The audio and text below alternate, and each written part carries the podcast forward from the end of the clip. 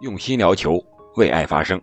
昨天是周末，中国足协杯的决赛，山东泰山是在成都的凤凰山专业球场，一比零战胜了上海海港，取得了今年的中超和足协杯的双冠王。首先祝贺山东队。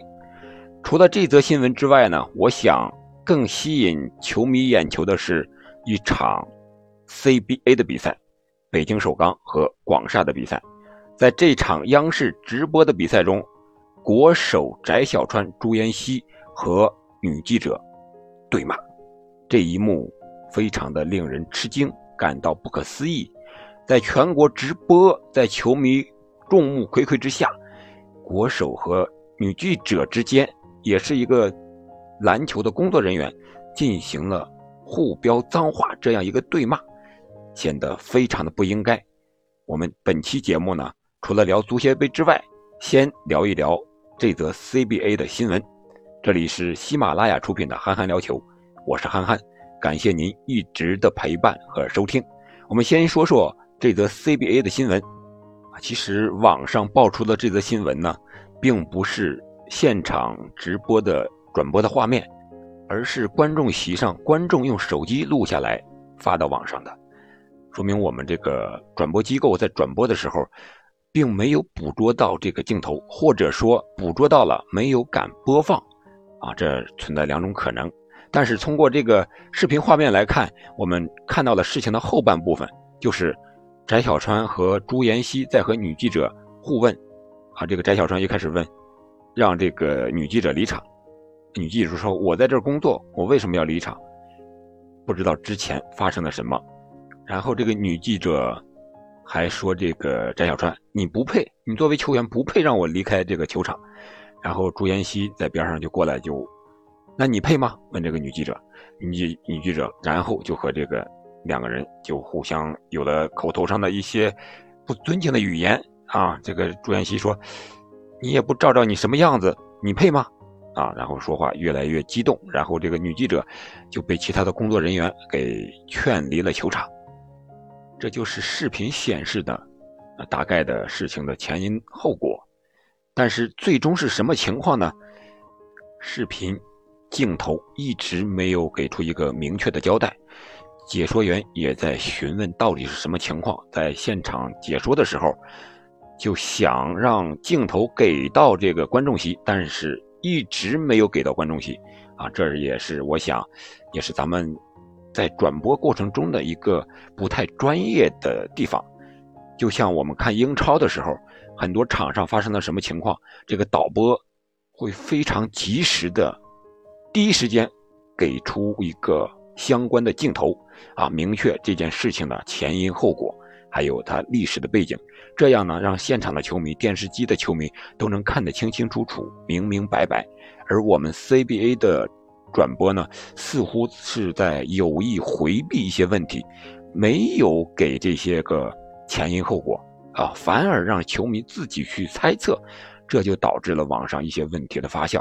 当然，这个问题的处理方式肯定也不是特别的专业。啊，这和 CBA 的一个运营管理来说，和 NBA 还是有很大的差距啊。虽然我不关注篮球已经很多年了，但是篮球的新闻有时候还是要看一看的。从这件事儿的发酵来看，我觉得我们 CBA 也好，中超也好，还有其他的体育赛事的组织者也好，我觉得首先是做好自己的工作，比如说什么样的观众应该入场，能够入场。球员应该达到一个什么样的标准？因为是职业球员嘛，职业球员你就应该能够承受场外因素的一些干扰。当然了，我们观众也好，还有媒体人也好，还有其他的场上场外的工作人员也好，是不应该以任何理由、任何的言语和行动去干扰场上球员的比赛的。这也是一个文明观赛的一个基本的要求。所以说，这场比赛发生这样的情况。让整个 CBA 的形象，我觉得是大打折扣的。在全国观众面前能够这样失控，不知道究竟是因为什么。还有是作为国手的翟小川，这些运动员们应该是国内最高水平的篮球运动员了。怎么会发生这种事情呢？我想，这个篮协的姚主席啊，还有其他的一些个管理层的人员呀，应该对 CBA 联赛进行一定的管理了，或者说拿出更严格的措施，要净化赛场的环境，也要提高职业球员的道德修养。啊，这是这则篮球的新闻，我们就聊到这儿。接下来呢，我们来聊聊足协杯的决赛。这场决赛大家都知道了，是在中超新科。冠军山东泰山队和中超的亚军上海海港队之间进行，它的比赛场地呢是成都的凤凰山体育公园，这个场地是为2023年的亚洲杯专门建造的，可以说这个场地非常的专业。在足协杯比赛正式开始之前呢，还上演了一小段的灯光秀。我想这次足协杯的决赛也是为这个场地能够承办亚洲杯乃至以后更多的国际足球比赛一个预热吧。本场比赛双方都是打的，我觉得是比较小心的。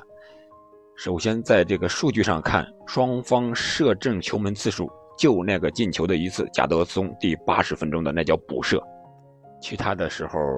双方的进攻更多的是一种焦灼状态，力拼中场。我们可以看看这个比赛的阵型啊，泰山是一个三四三的阵型，而海港这边是一个四幺四幺的一个阵型。我觉得本赛季泰山能够中超和足协杯夺得双冠，这个泰山队的整个完整的阵容，或者更明确一点说，那就是。他的四个外援悉数登场，能够保持很好的状态，是他夺得双冠的一个非常关键关键的一个因素。啊，你看本场比赛，我觉得海港就是双拳难敌四手。海港只有两名外援，奥斯卡和穆伊。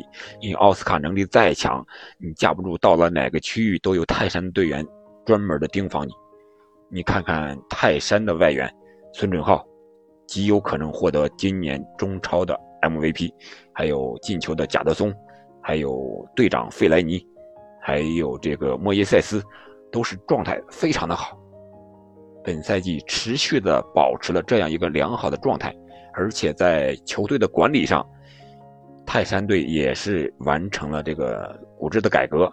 现在是由济南文旅、中国绿发和山东电力这三家公司啊共同出资来。支撑这个山东泰山这支足球俱乐部，可以说它是已经走上了一个健康发展的一个轨迹，啊，可能说是以前也很健康，现在是更健康。所以说这么多年来，山东泰山它一共是三次夺得了双冠王呀，九九年一次，零六年一次，还有今年这是第三次。在足协杯赛场上呢，他也是七次夺得了足协杯冠绝中超。